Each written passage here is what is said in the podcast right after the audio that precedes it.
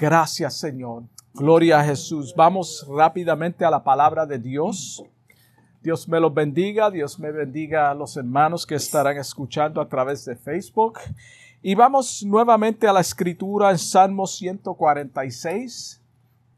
Salmo 146. Vamos a leerlo completo. Gloria a Jesús. Salmo 146. Alabado sea el Señor, porque para siempre es su misericordia. Aleluya. La palabra de Dios lee en el nombre del Padre, del Hijo y del Espíritu Santo. Alaba, oh alma mía, a Jehová. Alabaré a Jehová en mi vida. Cantaré salmos a mi Dios mientras viva. No confíes en los príncipes ni en hijo de hombre, porque no hay en ellos salvación pues sale su aliento y vuelve a la tierra. En ese mismo día perecen sus pensamientos. Bienaventurado aquel cuyo ayudador es el Dios de Jacob, cuya esperanza está en Jehová de su Dios, el cual hizo los cielos y la tierra, el mar y todo lo que en ellos hay, que guarda verdad para siempre, que hace justicia a los agraviados, que da pan a los hambrientos. Jehová liberta a los cautivos. Jehová abre los ojos a los ciegos. Jehová levanta a los caídos. Jehová ama a los justos. Jehová guarda, perdón, Jehová guarda a los extranjeros. Al huérfano y a la viuda sostiene y el camino de los impíos trastorna. Reinará Jehová para siempre Dios, oh Sión, de generación en generación. Aleluya. Gloria a Dios. En esta hora vamos a considerar los versículos 7 al 10. Por lo tanto, la semana pasada comenzamos este mensaje titulado Confía en Dios. Confía en Dios. Ya cubrimos los primeros seis versículos, en ellos vimos que en ningún ser humano hay salvación. En ningún ser humano hay salvación. Por lo tanto, no debemos confiar ciegamente o poner nuestra confianza total en el hombre. Como seres imperfectos, cuando estamos abatidos, lo primero que hacemos es que acudimos a nuestras propias habilidades o en las de otros para que nos den la salida a nuestras pruebas o nuestras angustias. Es el instinto humano. Eso es lo que cada uno de nosotros hacemos. Después que hemos puesto nuestra confianza en instituciones y en personas mortales, que tarde o temprano nos van a desfraudar, entonces como último recurso acudimos al Señor. Ya que probamos todo, nada funcionó, todavía estamos abatidos en angustia y derrotados, entonces clamamos a Dios porque ya no hay otra alternativa. Hoy terminaremos los últimos cuatro versículos de este salmo. Salmo. En ellos vamos a ver la protección divina que hay cuando descansamos plenamente en el Señor. Cuando depositamos toda nuestra confianza en Él a pesar de las angustias. En el libro de Proverbios, capítulo 3, versículo 5, claramente nos dice, confía en el Señor. Esta es la nueva tradición. Confía en el Señor con todo tu corazón. No dependas de tu propio entendimiento. El versículo 6 dice, busca su voluntad en todo lo que hagas y Él te mostrará cuál camino tomar o el camino que tú debes de tomar. El versículo 7 de la escritura de apertura dice que Él hace justicia a los que son injustamente oprimidos.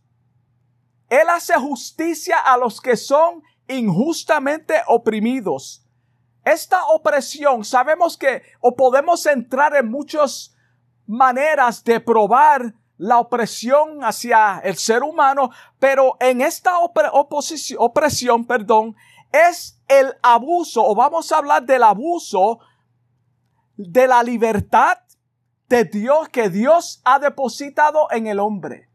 Vamos a ver, Dios nos dio una libertad y el hombre ha abusado a aquellos que quieren servirle. Tenemos una oposición para servir al Señor. Eso es una oposición y una opresión que tenemos.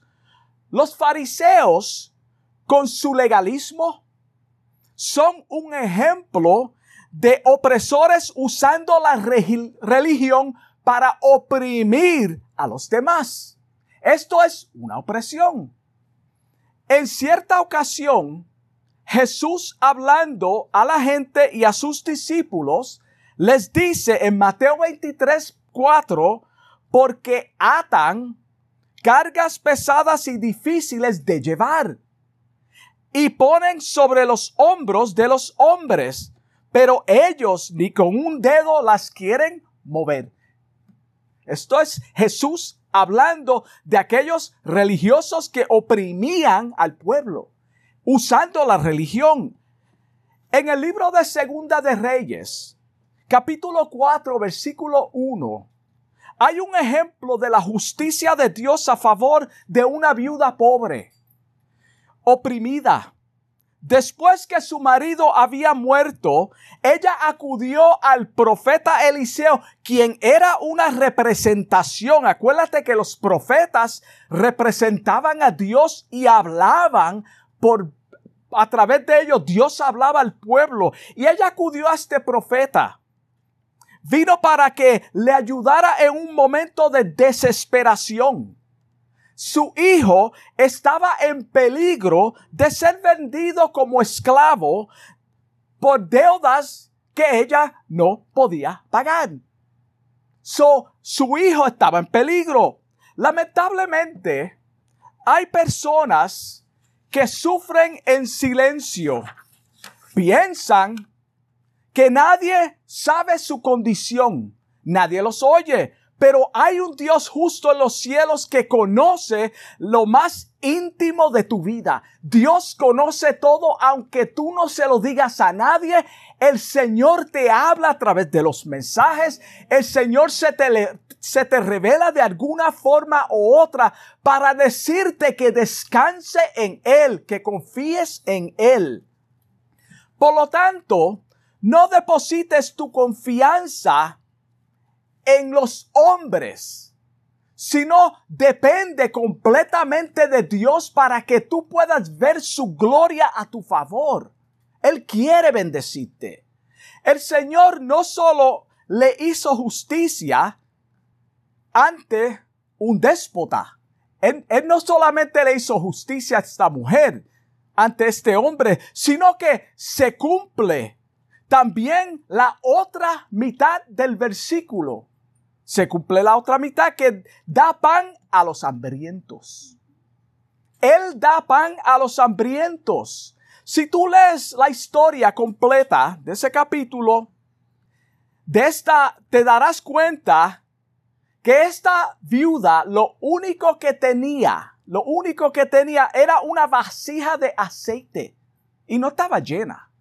Eso es lo único que tenía una vasija de aceite. Sin embargo, ella confió en Dios y él suplió en abundancia y pudo pagar sus deudas. Mira cómo Dios obra a favor de las viudas. Ella pudo pagar su deuda, Dios le suplió. Gracias a Dios por aquellos que se preocupan por los necesitados y le llevan comida, le llevan alimento, le llevan comida y, ropa. Damos gracias a Dios por ellos. Y Dios mira la justicia. También en el libro de Segunda de Reyes, capítulo 7, hay una historia que relata que habían cuatro leprosos sentados en la entrada de las puertas de la ciudad. Nadie se acercaba a ellos por no contaminarse. Menos le daban alimento o comidas por causa de la hambruna que había en ese tiempo. So, para que yo no me muera, yo no te voy a dar mi comida a ti. Esa es la mentalidad del ser humano. Como último recurso, estos decidieron que era mejor morir por la espada de los enemigos y no de hambre. Vamos a hacer algo, como quiera nos vamos a morir, nadie nos va a alimentar, pues vamos a ir al territorio del enemigo para que nos maten y morimos honradamente a través de los enemigos. Pero el Señor no les iba a dejar morir de hambruna. Él tenía ya un plan para darles pan a estos hambrientos. Dios cumple su palabra. Dice la historia que Jehová Dios causó un estruendo de carros, ruido y caballos y estrépito de gran ejército antes que llegaran los leprosos al territorio enemigo. Mira cómo ya Dios estaba preparando el ambiente. Dios sabía que ellos tenían hambre. Y se va a cumplir la palabra. Por lo tanto, no se queden aquí. Eso fue Dios. Y Dios está preparando el ambiente, imagínatelo. Los sirios asumieron que venía un gran ejército y salieron huyendo y abandonaron todo. Ellos sí tenían alimento. Ellos abandonaron todo. Mira cómo Dios obra. Dios causó miedo, espanto en ellos. No venía nadie. Eso fue Dios. Porque ellos confiaron. Cuando los Cuatro leprosos llegaron al campamento, no encontraron a nadie. No había nadie. Hubo oro, plata, ropas, comida en abundancia. Había comida en abundancia. Se abastecieron y comieron y anunciaron a los demás israelitas, al pueblo, que encontraron todo que se encontraron todo en el pueblo y ahí ellos le anunciaron y vinieron y se abastecieron como Dios alimentó todo el pueblo, no solamente a ellos. Pero mira lo que Dios usó, usó a cuatro leprosos rechazados, que nadie les daba alimento. El punto que quiero traer es que Dios cumple su palabra de alguna forma u otra. Él da alimento al hambriento. No he visto justo desamparado ni su simiente que mendigue pan. Eso está en la Biblia. Y Dios dice también que Él alimenta a los pájaros a la naturaleza. Yo alimento a la naturaleza porque Dios lo pone en mí y a usted. ¿Cuántas personas no hay que compran comida para los pájaros? o para diferentes animales. Dios se cumple su palabra. ¿Lo está alimentando, sí o no? ¿Cómo lo está haciendo? A través de ti y de mí. Gloria a Dios. Este es el Dios que tú y yo servimos en momentos de pruebas, angustias en abundancia y en escasez.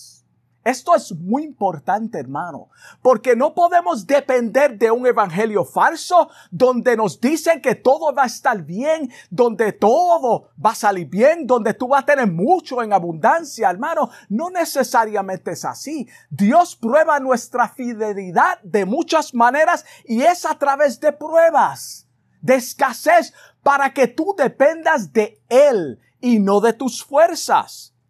En cierta ocasión, el apóstol Pablo dijo en Filipenses capítulo 4, versículo 12, sé vivir humildemente y sé tener abundancia. En todo y por todo estoy, y esto es importante, enseñado Estoy enseñado así para ser saciado como para tener hambre, así para tener abundancia como para padecer, padecer necesidad. Este es el apóstol Pablo diciendo a nosotros lo que él había aprendido. Esto es una dependencia total en el Señor que el apóstol tuvo que aprender. No está en la humanidad del hombre. Tenemos que aprender a depender de Dios. Por eso Él dice, estoy enseñado. Él lo dijo, yo estoy enseñado. ¿Enseñado por quién? Es la pregunta por el Espíritu de Dios a confiar en Él totalmente. Él es quien nos dirige a toda verdad y a toda justicia. Él nos lleva a Dios para que dependamos de Él. So Pablo está diciendo, yo tuve que aprender esto. Tú y yo como pueblo de Dios tenemos que aprender también a depositar completamente nuestra confianza, nuestra fe en el Señor. En el momento de abundancia, en el momento de angustia y en el momento de bendición. Alaba a Dios como quiera. A pesar de lo que te está rodeando, alaba a Dios. El Señor también concede libertad a los cautivos. No solamente alimenta a los hambrientos, Él concede libertad a los cautivos. Eso es lo que dice el versículo. Ahora, ¿quiénes son los cautivos? ¿Serán todos los presos que cometieron crímenes y Dios lo va a soltar porque lo dice en su palabra? No, no. En la palabra de Dios, en el libro de los Hechos, vimos como Dios sí libertó a Pablo, a Pedro, pero era una situación específica. No está hablando de eso. Todo aquel que no ha aceptado a Cristo como su único Salvador, estos son los cautivos. Ellos están en un estado presente cautivos. Esos son los cautivos. En cadena, están atados en cadenas y del pecado. Hermano, el ser humano por sí solo no puede salir del pecado. Es imposible. ¿Cómo pueden ser libres entonces? Juan 1.12. Mira cómo dice, más a todos. Aquí hay una excepción. Más a todos los que le recibieron, los que le recibieron, los que no, no están incluidos aquí. Eso es lo que dice el versículo a los que creen en su nombre. Y no es el creer que nosotros creemos. Yo creo en Dios, pero mi vida no va a la par con lo que dice la palabra. Eso tampoco es. Les dio potestad, autoridad de ser hechos hijos de Dios. Estos son los que son libres y aquellos no. El 13 dice, los cuales no son engendrados de sangre, ni de voluntad de carne, ni de voluntad de varón, sino de Dios. Wow, eso es poderoso. Él es el creador del universo y yo soy hijo de Él. Por lo tanto, mi confianza debe estar puesta en Él. Él creó todo. ¿Tú crees que Él no sabe mi necesidad? ¿Tú crees que Él no sabe la angustia que tú estás pasando en este momento? ¿Tú crees que tú eres la única persona en soledad que sufre y llora y nadie te escucha? Pues déjame decirte, confía en Dios porque Él te ve, Él te escucha y Él te dice que deposites completamente tu confianza en mí porque yo puedo obrar en tu vida. Descansa en mí. La palabra de Dios dice en Juan 8:36 esto es para darle fuerza, hermano.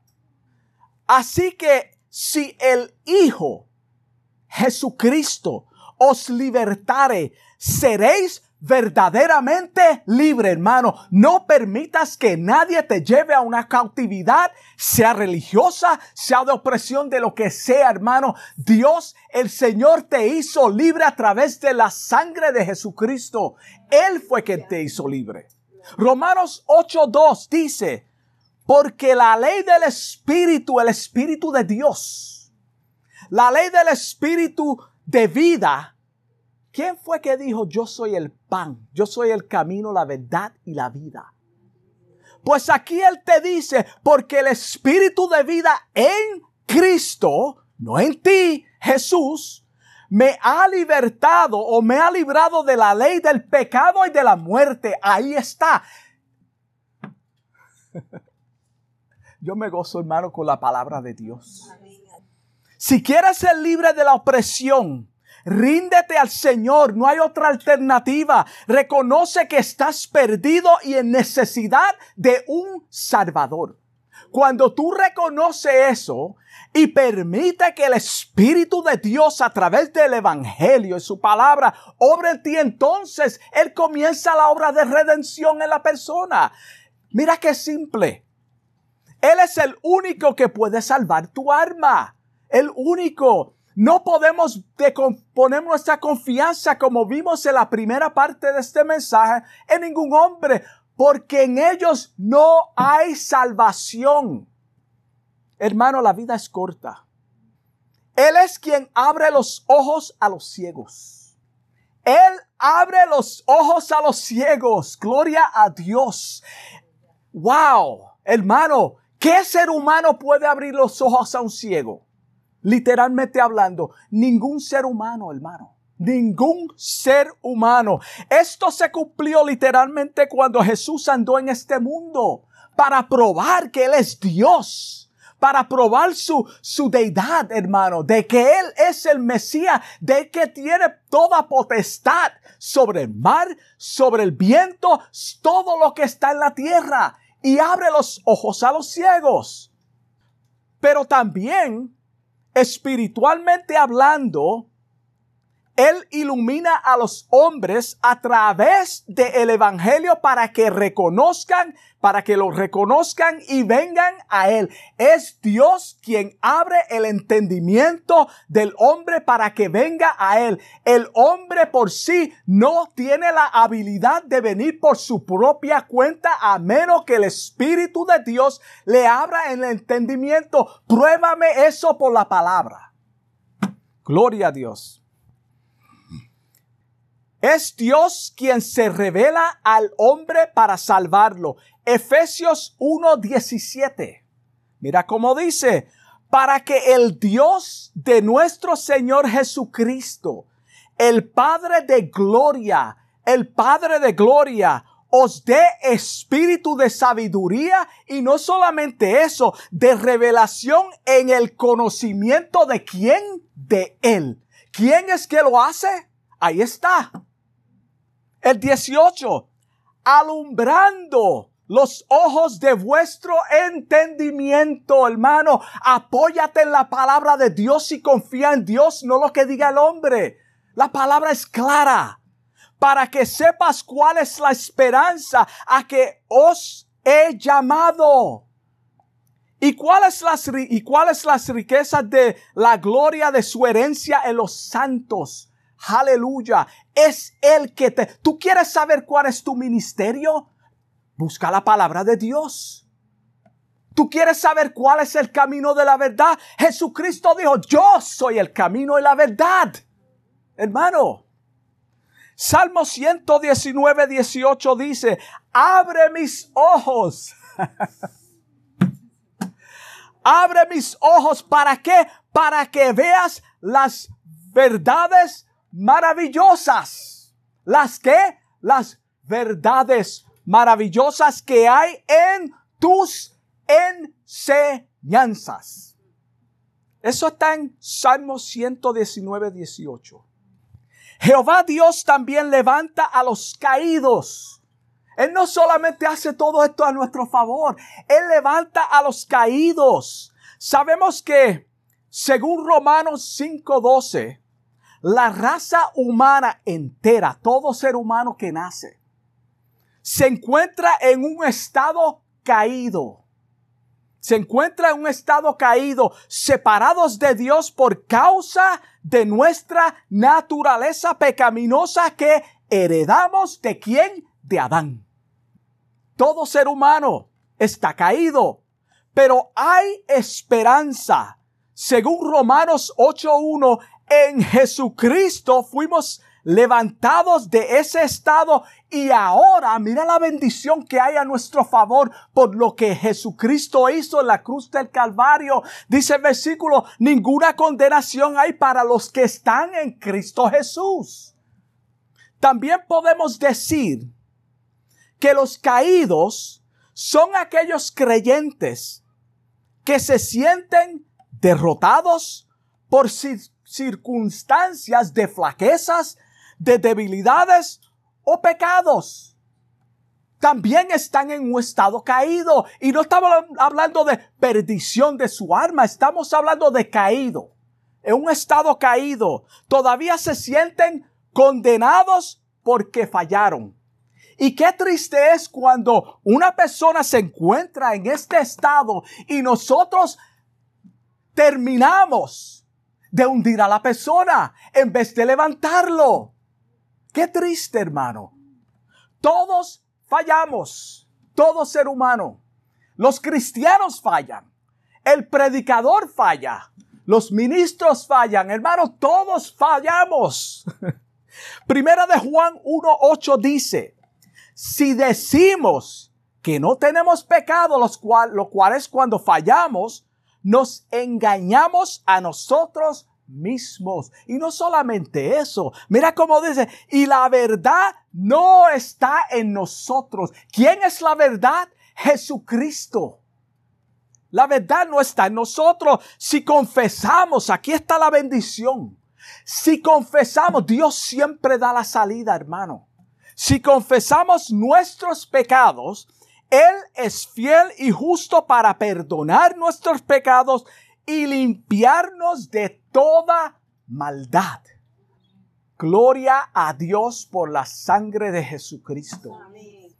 El salmista David es un ejemplo perfecto de un hombre de Dios en un punto de su vida estaba caído porque cometió adulterio con la esposa de Urias. ¿Sabe? David estaba en un estado caído. Para conocer este estado caído de David, léete el Salmo 51 detenidamente. Ahí verás a un hombre deprimido, en un estado de derrota, acusado por su conciencia. Esto es el estado de David en ese momento. Él estaba caído. Así se encuentran muchos que todavía no entienden que estamos en un cuerpo pecaminoso que se inclina al mar y todos somos propensos a fallar, hermano. Tenemos que acordarnos de eso. Nuestra esperanza descansa en Dios. Por eso tenemos que confiar en Dios, no en nosotros. Si tú has tenido una caída y te sientes condenado en, en esta hora, el Señor te dice en el Salmo 55, versículo 2, 22, echa sobre Jehová tu carga Echa sobre Jehová tu carga y Él te sustentará. Y mira esto, no dejará para siempre caído al justo. So el justo cae. Está en un estado caído. David estaba en este estado. So Dios no dejará para siempre caído al justo. Él es quien te levanta cuando estás caído. Es Dios. Por lo tanto, no podemos quitar la mirada del Señor para ponerla en los hombres. No podemos, hermano, o no debemos. No debemos. El versículo también dice que Jehová ama a los justos. Jehová ama a los justos. Los justos son identificados en el libro de Proverbios capítulo 20 versículo 7, que dice, el justo anda en su integridad, no la de él, su, la de él, la de Dios, la de Cristo, la de la palabra. El justo anda en su integridad. Cuán dichosos son sus hijos después de él. Mira la bendición que lleva o trae cuando nosotros andamos en la justicia de Dios. Nuestros hijos son bendecidos. Hay un salmo que dice que la copa rebosa y esa, lo que rebosa esa copa, eso no se pierde. Eso va a los hijos, a los herederos. Ellos son bendecidos por nosotros. Gloria a Dios. También Romanos 5.1 muestra que estos son, los justos, son los que han aceptado a Cristo de todo corazón a través de un nuevo nacimiento y hemos sido lavados con la sangre del cordero. Hemos sido lavados con la sangre del cordero. Dice el versículo, justificados. Hermano, en una corte, si tú no eres justificado, tú eres culpable y tú vas preso. Jesucristo nos justificó. Somos libres de la condena. No hay ninguna condenación. Justificados pues por la fe. Tenemos paz. El hombre sin Dios está en enemistad. Está rechazado. Está separado de Dios. La ira de Dios está sobre él o ella. Tenemos paz para con Dios por quien por medio de nuestro Señor Jesucristo. Todo te lleva al Calvario. Confía en Dios. Todo te lleva al Calvario. Romanos 90, a mi Salmo 92, versículo 12, dice, el justo florecerá como la palmera.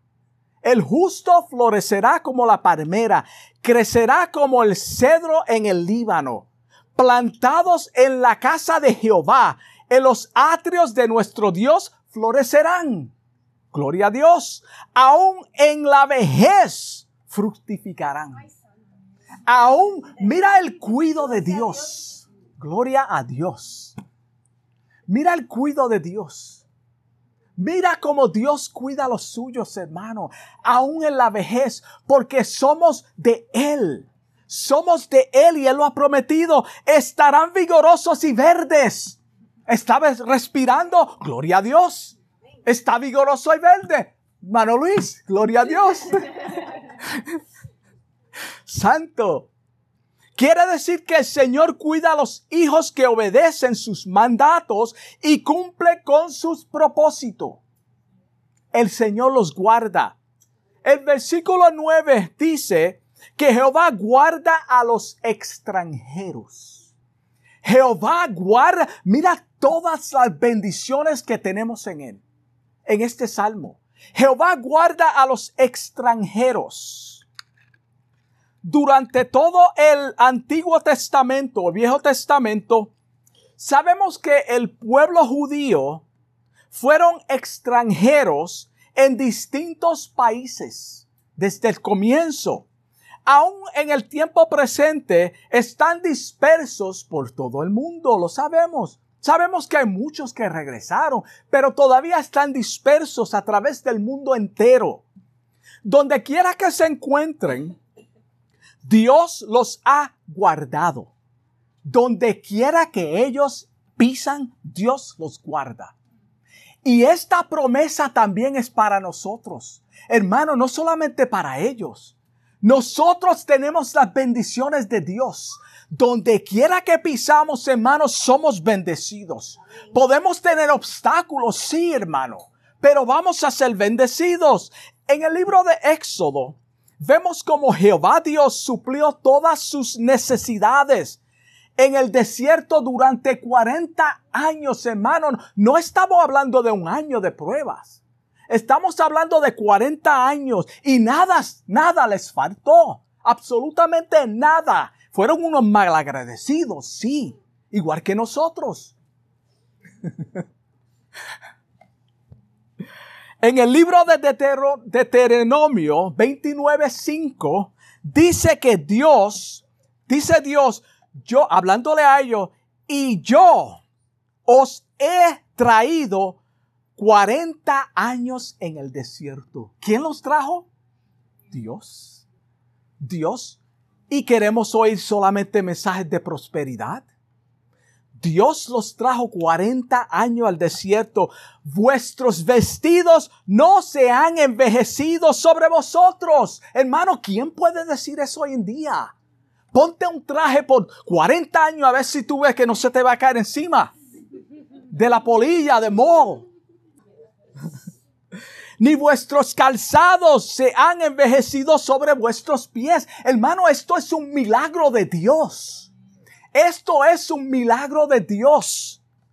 Esta es la razón que yo, el hermano Freddy, confío en Dios porque Él nunca me fallará. Él nunca me fallará. Desde que yo me convertí al Señor, Él nunca me ha fallado, nunca me ha fallado. Yo le fallé a Él. Yo le fallo a Él. Pero Él sigue siendo fiel. Él está en, el mismo lugar donde Él nos encontró. Él es Dios, por lo tanto confía en Dios. Como pueblo de Dios debemos, debemos de tener compasión por todos los extranjeros. Somos representantes de quién? De Él en donde? En la tierra. Y en la tierra hay que extranjeros. Y si yo digo que yo soy representante de Él y hay un extranjero, ¿cuál es mi comportamiento hacia este, ese extranjero? Wow. Él no se agrada de la opresión. Hermano, Dios no se agrada de la opresión y el abuso contra los que son inmigrantes, con todo aquel que es extranjero. Dios no se agrada y lo vemos desde el principio en la Biblia. Dios hace justicia a ellos. Hermano, tenemos que tener mucho cuidado. Dios no le, no le agrada. Jesucristo también murió por ellos. Acuérdate, Jesucristo dio su sangre por la humanidad. Le aconseja, el Señor le aconseja a su pueblo de la siguiente manera en Éxodo 22, 21. Y ello todavía hasta el día de hoy, la organización más antigua existe por este versículo. Mira cómo dice, no maltratarás ni ni oprimas al extranjero en ninguna forma. En ninguna forma. Recuerda, esto es Dios hablando a su pueblo. El que creó los cielos y la tierra. Recuerda también que tú también fuiste extranjero en tierra de Egipto. Acuérdate de dónde te sacó. No te olvides. Iglesia, acuérdate de dónde vinieron tus antepasados. Acuérdate de dónde vinieron tus antepasados. Jesucristo dijo que Él, en su humanidad, cuando caminó en la tierra, y nosotros, cada uno de nosotros, somos extranjeros en este mundo. Todos somos extranjeros y Él cuida de nosotros. Jesucristo tuvo oposición. Él fue apedreado, Él fue maltratado, hermano. Él lo consideraron como un outsider, uno de afuera, uno que no era de ahí.